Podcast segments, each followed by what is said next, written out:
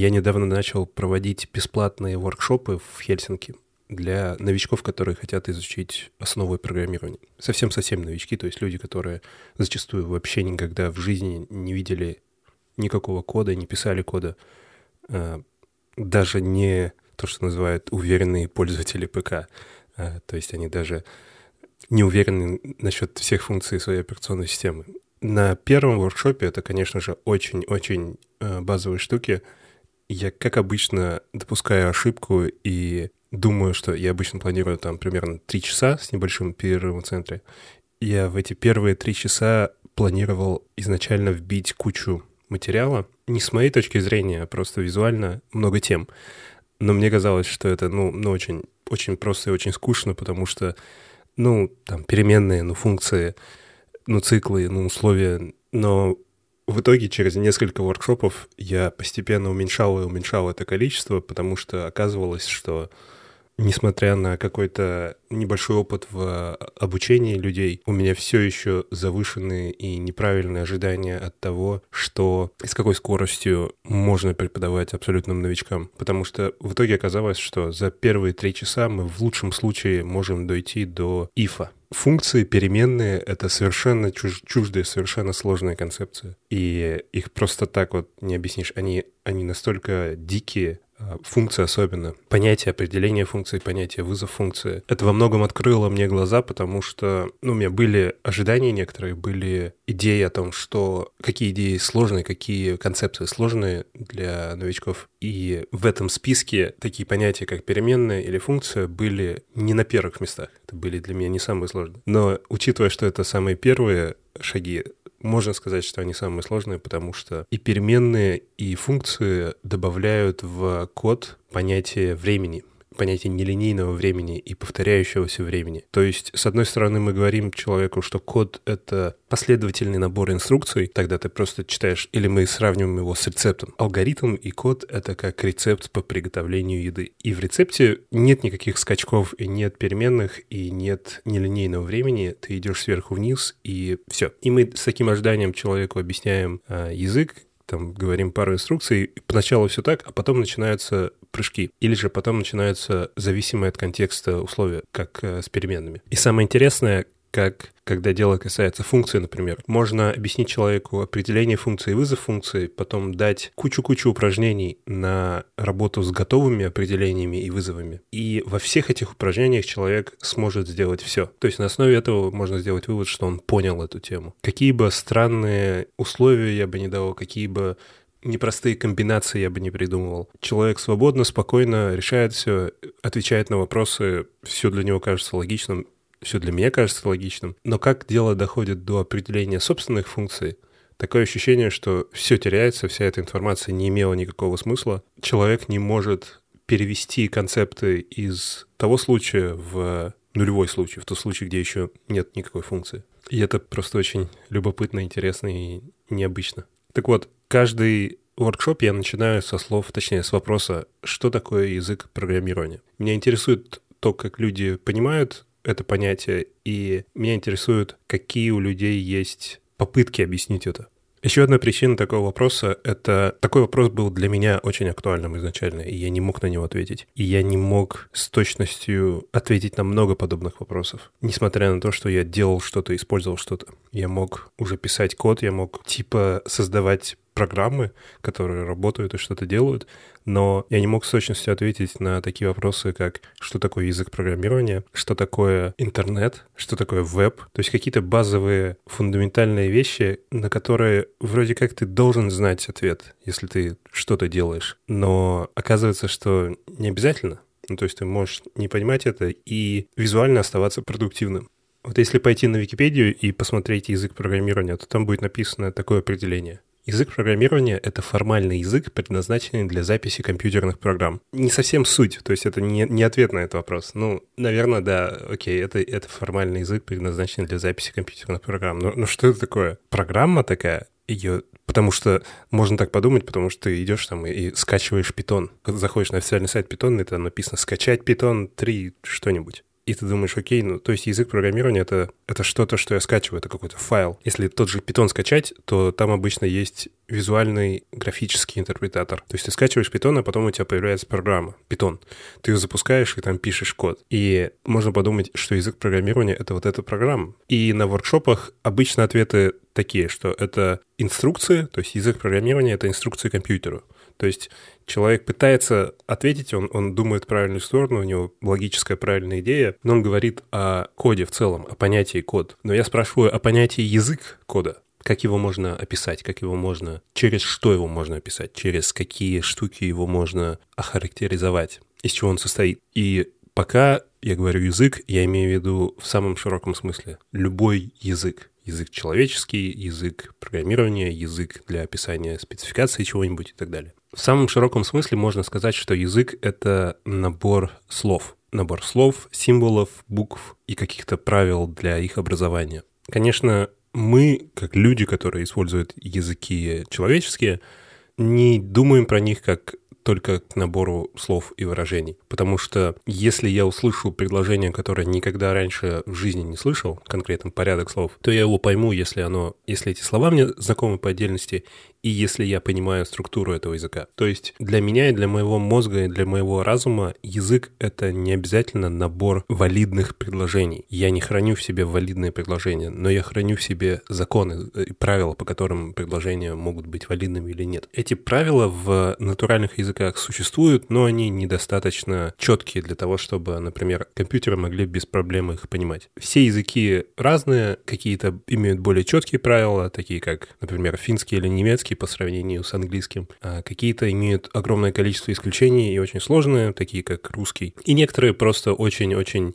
не точно описаны и имеют множество интерпретаций, и много слов имеют множество смыслов. Такой язык, как английский, например. Несмотря на огромный прогресс в компьютерах и в переводчиках, и в искусственных интеллектах и так далее, все еще сегодня нет таких программ, и кажется, что их не может быть, которые могли бы отлично, просто отлично хорошо переводить с одного языка на другой, вне зависимости от контекста и вне зависимости от стиля написания. И когда математик или информатик задает вопрос, что такое язык, его, конечно же, в первую очередь волнует что-то, что можно описать, что-то, что можно каким-то образом охарактеризовать, чтобы об этом можно было дальше думать и рассуждать. В контексте языка программирования можно сказать, что язык — это также набор каких-то слов и символов и правил, и они, в отличие от натуральных языков, намного проще, там меньше слов и там меньше правил, эти правила проще, и обычно эти правила можно описать буквально на одной странице. Именно поэтому Существуют программы, которые могут идеально анализировать и переводить тексты на языке программирования во что-то другое. Это парсеры и компиляторы. Они точно знают этот язык, и они точно могут сказать, что какое-то слово значит, что какая-то строка значит, и является ли валидной или невалидной данная строка. Поэтому на тот вопрос, который я задаю людям на воркшопах, я пытаюсь ответить в итоге или хотел бы услышать ответ, что язык программирования — это идея, это просто концепция, которая описывает доступные валидные слова и правила, по которым эти слова можно комбинировать с другим текстом. И что я отдельно хочу людям донести, это то, что эти правила и эти языки созданы людьми, просто иногда конкретным одним человеком. Это просто чувак, как правило, чувак, который сел, подумал, и написал на бумажке все эти правила. Язык программирования может существовать вне компьютеров, вне любой электроники, это просто идея. Ее можно написать на бумаге, ее можно реализовать на бумаге, и сам код на этом языке можно писать на бумаге, и можно думать о нем, можно о нем делать какие-то выводы, его анализировать и так далее. Так же, как с человеческими языками, сам факт реализации чего-то на этом языке — это достаточно косвенный признак его реальности. В самом общем понимании любой формальный язык, а формальный язык — это понятие из математики и информатики, можно описать через набор слов и их соединений. Поэтому в том определении на Википедии написано, что язык программирования — это формальный язык. Формальный язык — это здесь не просто такая формулировка, а это конкретное понятие. Если нажать на него и почитать, то там будет написано, что формальный язык в математической логике и информатике — это множество конечных строк над конечным алфавитом. И в математике, когда говорят над чем-то, над множеством чего-то, то имеет в виду что-то вроде из. То есть в данном случае множество конечных слов над конечным алфавитом означает, что эти слова были сформированы из элементов того алфавита. Множество над множеством. В попытках как-то формализовать это понятие, информатики и математики решили, что этого достаточно. И через набор валидных строк мы можем описать язык. Но когда математики говорят набор или множество, они, конечно же, не имеют в виду конкретное множество, конкретный набор, который можно сесть и написать на бумаге. Эти множества могут быть бесконечными. И когда математики говорят о множествах, то они имеют в виду не описание его через перечисление элементов, а описание его через правила, по которым эти элементы можно описать, можно перечислить. Например, в языке программирования можно, может быть описано, как, какие названия можно давать переменным. И если забыть про ограничения по длине названий, то возможных вариантов для названий переменных бесконечное количество. Мы всегда можем добавить еще одну букву в конце или поменять две буквы в конце. То же самое про строки. Например, любая строка в языке программирования — по сути, это часть языка программирования, это то, что входит в него, потому что правила, по которым строки можно создавать и как они вообще создаются, это часть языка программирования. Обычно в языках написано, что строки должны быть в кавычках одинарных или двойных или любых. И внутри строк могут быть следующие символы, а вот таких символов не может быть. И внутри этих правил оказывается бесконечное количество комбинаций, если забыть опять же про какие-то ограничения по памяти. Получается, язык можно описать через множество того, что получится, если действовать согласно правилам языка. И в этом отношении это похоже на двоякое определение функции, например. Э, когда люди говорят о функциях, то можно о них думать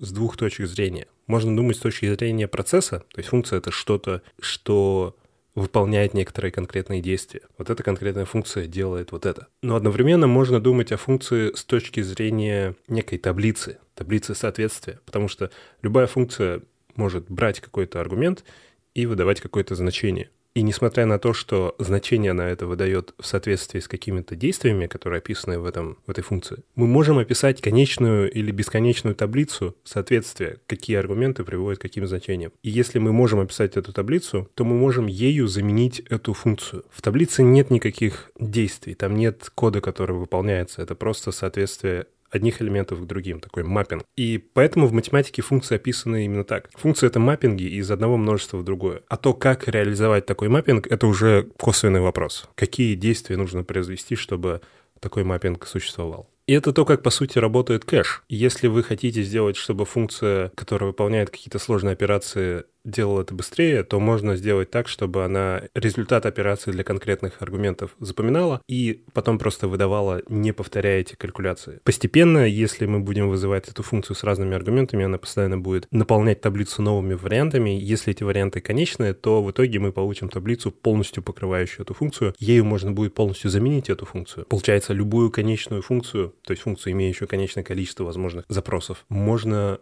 заменить на что-то, у чего сложность будет ОН, потому что это просто поиск по таблице, поиск по линейной, по линейному списку данных неотсортированного. И про языки тоже можно думать в, в этом двояком контексте. С одной стороны, это процесс, это что-то, что описывает правила, по которым можно что-то делать. Вот правила, по которым можно соединять слова в этом языке. Вот правила, по которым можно формировать названия переменных в этом языке. С другой стороны, это просто набор всех возможных вариантов. Можно сказать, что язык программирования — это набор всех возможных программ. И, конечно же, нет никакой такой книжки, в которой написан набор всех возможных программ на питоне. Но, несмотря на то, что это множество бесконечное. В абстрактной математической вселенной это множество существует у него есть конкретные границы, на него можно смотреть, о нем можно думать, делать выводы и описывать, что что-то находится внутри этого множества или не находится. И от элементов этого множества могут быть какие-то маппинги в другое множество. Бесконечность никогда не останавливала математиков от того, чтобы рассуждать о чем-то. И эти два понятия эквивалент. То есть, имея множество всех вариантов, мы можем перейти к процессу, описывающему создание этого множества. И наоборот, от процесса мы можем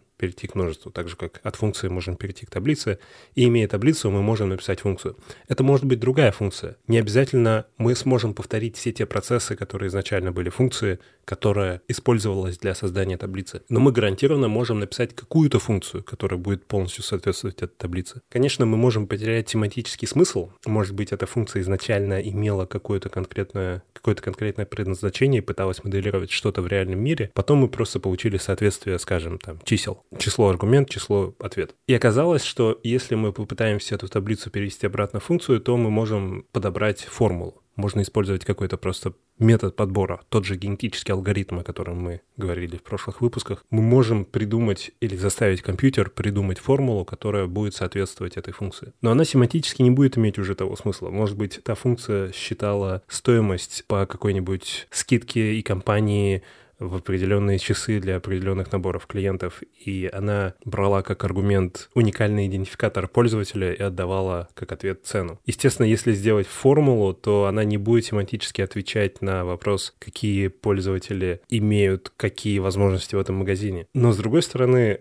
что такое семантика тогда? Если эта формула полностью отвечает на этот вопрос, какая разница, что человек не видит в ней смысла? В ней есть смысл, и он точный и математический, но это уже немного другой вопрос. Отдельный вопрос, который здесь возникает, это всегда ли существует вот эта эквивалентность? Это вопрос, наверное, в самом общем виде о вычислимости и опять о Вселенной, в которой мы живем.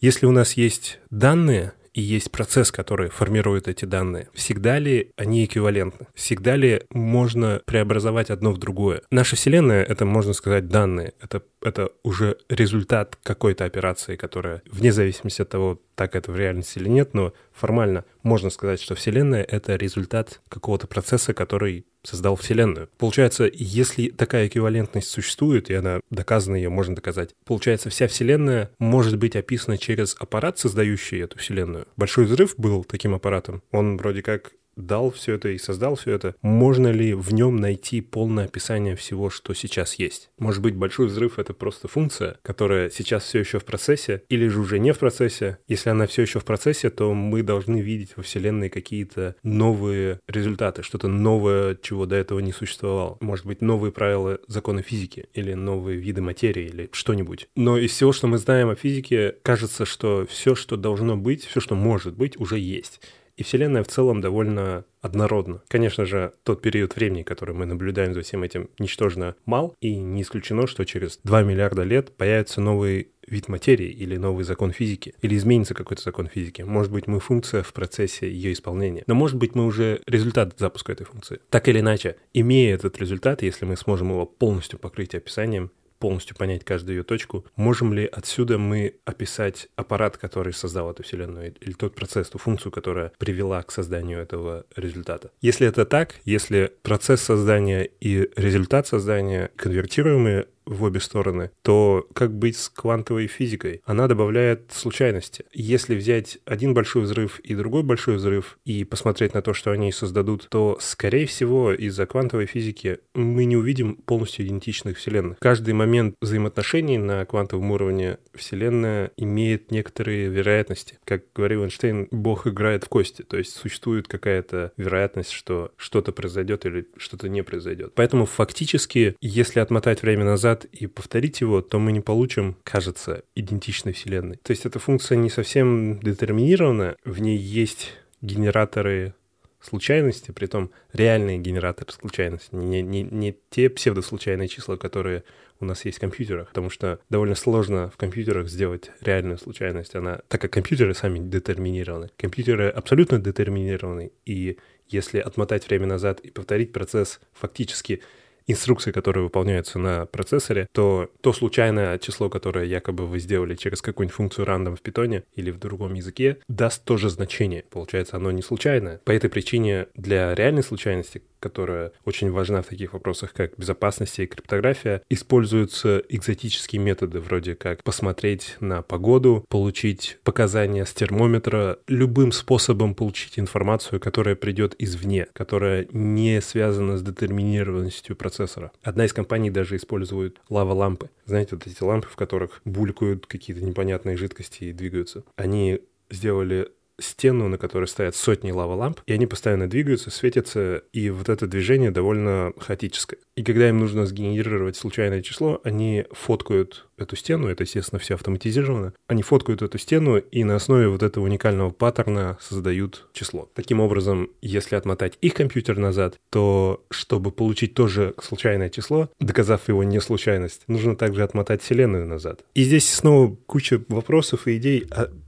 Окей, а что такое идентичность вообще? Имеет ли понятие идентичность какой-то смысл. Опять же, в квантовой физике нет, потому что, чтобы сказать, что что-то идентично другому, нужно полностью описать это что-то. Но невозможно полностью описать это что-то. На квантовом уровне вы можете описать положение чего-то, но тогда вы потеряете информацию о его движении. Или наоборот, вы можете описать его движение, но вы не сможете описать информацию о его положении. Не получится описать объект абсолютно полностью для того, чтобы сказать, что он идентичен другому объекту. Имея два объекта, вопрос, идентичны ли они, не имеет смысла на этом уровне. Это не просто сложный вопрос или вопрос, на который нет ответа.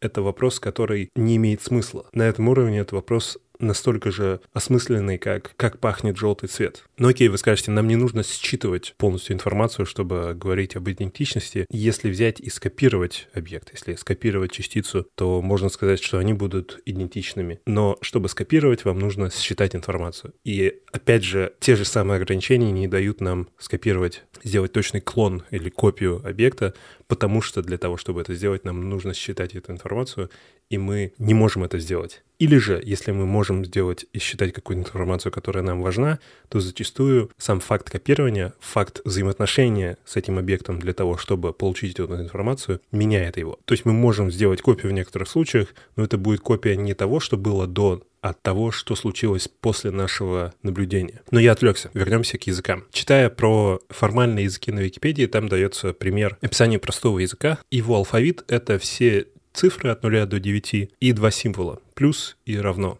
И описаны правила, по которым можно формировать строки в этом языке. И это буквально пять правил, в соответствии с которыми что-то, что похоже на математическое выражение, относится к этому языку. Например, 12 плюс 9 равно 0. Это неправильно с точки зрения математики, это не равно нулю, но такая строка, состоящая из числа, потом знака плюс, потом еще одного числа, потом знака равно и еще одного числа, по этим правилам относится к этому языку. А что-то, что не имеет смысла, вроде 9 равно 7 плюс, не относится к этому языку. Оно нарушает эти правила. Это пример самого простого вида формальных языков, это регулярный язык. И вот эти правила, описывающие, какие строки валидны, какие нет в этом языке, называются грамматикой. Соответственно, в этом случае перед нами регулярная грамматика. Это то, к чему относится регулярное выражение. Регулярное выражение — это описание каких-то паттернов из этого языка на основе этой регулярной грамматики. Если смотреть на регулярную грамматику, ее можно в любом случае описать через конечные автоматы, о которых мы говорили в прошлом выпуске. Мы также говорили, что конечные автоматы в иерархии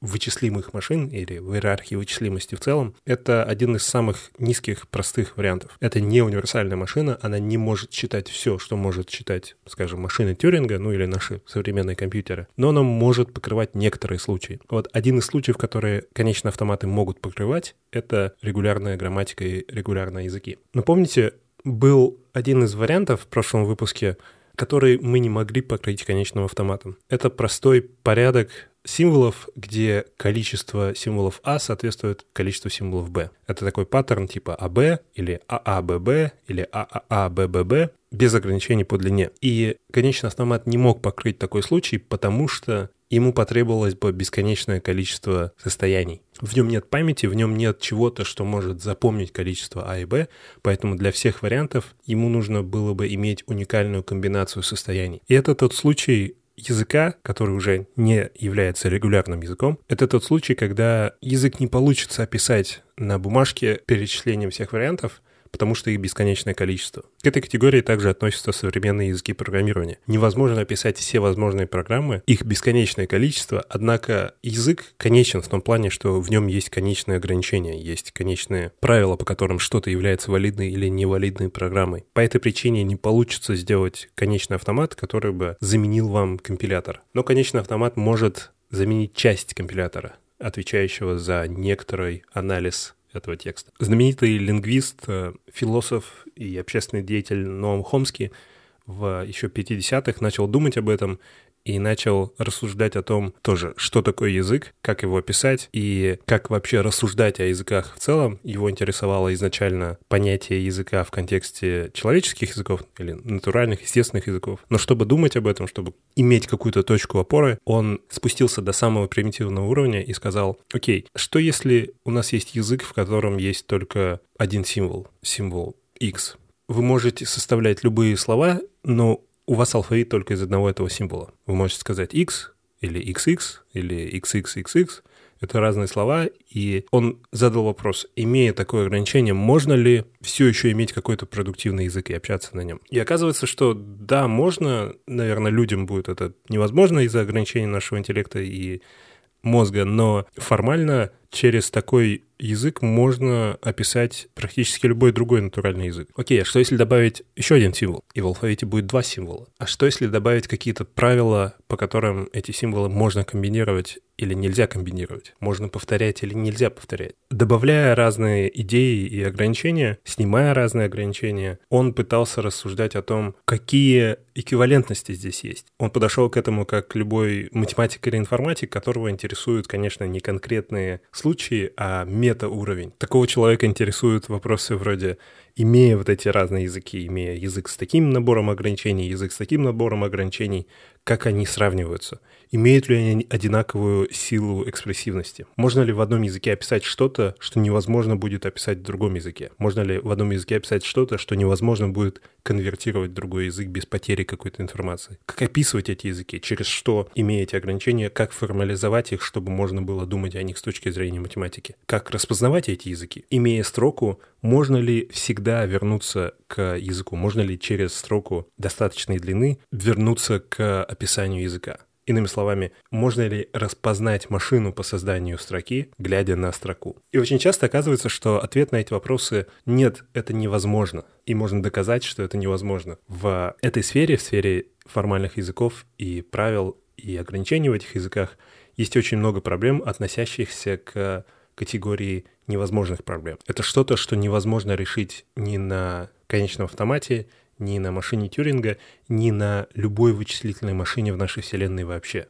В итоге Ноам Хомский смог выделить несколько категорий языков. Он начал смотреть на все эти возможные комбинации и понял эквивалентность некоторых из них. И у него получилось четыре группы или четыре уровня языков. Начиная от самого примитивного, самого менее экспрессивного, самого менее мощного, вот этого формального регулярного языка с регулярной грамматикой, можно прийти к самому широкому, самому универсальному языку. Вот этот язык с регулярной грамматикой или регулярный язык относится к третьему типу языков в так называемой теперь иерархии Хомского это языки, которые можно описать через конечный автомат. И вот этот вопрос эквивалентности процесса и данных в контексте языков, да, они эквивалент. Мы можем взять язык и перевести его в конечный автомат, который генерирует строки этого языка. И имея конечный автомат, мы можем формализовать и описать язык. Вот снова возвращаясь к тому примеру строки, которая невозможна на конечном автомате, строки с равным количеством двух символов. Проблема этого конечного автомата была в отсутствии памяти. Если просто добавить память в самом примитивном виде в конечный автомат,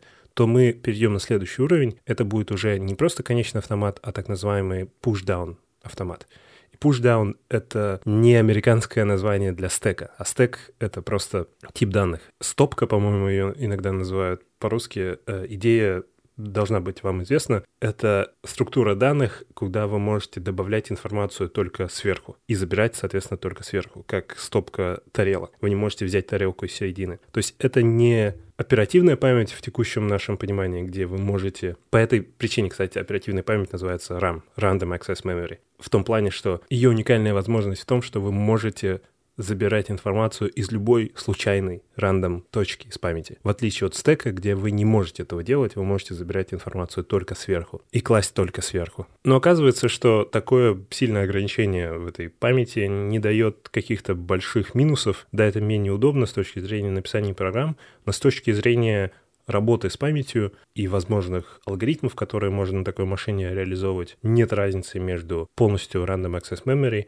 или же стеком. Так вот, эту проблему, этот язык или грамматику, где есть два символа и у них одинаковое количество, можно с легкостью решить, если мы добавим в конечный автомат стек и будем использовать его для подсчета каким-то образом. В данном случае нам достаточно, чтобы стек позволял записывать в него только один тип данных, только один символ. В общем случае этого недостаточно, но этого достаточно для этой конкретной проблемы. Но в общем случае, чтобы решать и вычислять любые строки следующего типа языка, второго типа, так называемых контекстно-свободных языков, соответственно, контекстно-свободных грамматик, нам потребуется стек, который принимает как минимум два символа. Потому что, по сути, стек, который принимает только один символ, это не совсем хранилище информации, это скорее просто счетчик. И в нашем случае, где нам нужно вот эти символы А и Б посчитать, счетчик — это именно то, чего нам достаточно для решения этой задачи, но в общем случае нам нужны как минимум два символа. Или же два стека, каждый из которых принимает по одному символу, и с точки зрения автомата есть разница между первым и вторым стеком. Мы можем говорить, что положить в первый стек или взять из второго стека. Уже этого достаточно для решения всех задач в этом классе. Получается, имея операцию записи в стек и получения стека, мы можем сделать конечный автомат, который начинает считывать строку. Например, это строка ААА, БББ. Ей нужно проверить, является ли эта строка валидной. Мы знаем, что она валидная, потому что я только что сказал одинаковое количество А и Б. Она начинает считывать эти символы, и если она видит букву А, то она кладет что-то в этот стек. Скажем, этот стек может принимать только один символ, пусть он принимает единицы только. На каждую А она будет класть единицу в этот стек. Если же она видит Б, то она переходит в другое состояние, в котором она попает или убирает что-то из стека. На каждый символ B она должна убрать единичку из стека. А когда строка закончится, нужно взглянуть на стек. Если он пустой, то строка валидна. Если стек не пустой, то строка не валидна. В нем не одинаковое количество. Ну и, соответственно, если в состоянии, когда стек пустой, мы видим символ B, то тоже нужно перейти в состояние невалидно, потому что нам нечего больше убирать из стека. Такая машина но со стеком, который имеет как минимум два символа, описывает контекстно свободные языки и контекстно свободную грамматику. И эта машина мощнее в этой иерархии, чем конечный автомат. И та иерархия, о которой мы говорили в прошлый раз, это конечные автоматы, потом еще один слой, потом еще один слой, потом машина Тьюринга, а потом, если смотреть на вообще проблемы в целом, есть еще один слой нерешаемых проблем, которому соответствует никакая машина. Все эти слои повторяются в иерархии Хомского, но здесь эти слои описывают языки или же грамматики для описания языков, которые соответствуют этим уровням и этим машинам. Поэтому в общем случае, в контексте языков и формальных языков в частности, есть соответствие между машинами и языками. И есть доказательства, позволяющие нам сказать, что имея грамматику, мы можем создать машину для принятия или непринятия текстов, соответствующих этой грамматике. И наоборот, имея машину, мы можем формализовать и описать эту грамматику. Этот подкаст возможен благодаря патронам вроде вас. Спасибо за поддержку. С момента последнего выпуска у нас новый патрон Шамиль Алиулов. Спасибо, Шамиль. Вы тоже можете стать патроном и получать выпуски чуть раньше – вы можете выбрать любую сумму для поддержки и компенсации за каждый новый выпуск. В месяц выходит не больше четырех выпусков. Подробности на patreon.com slash freetonic. У этого подкаста также есть патрон в виде компании. Это компания targetprocess.com. Спасибо всем вам за поддержку.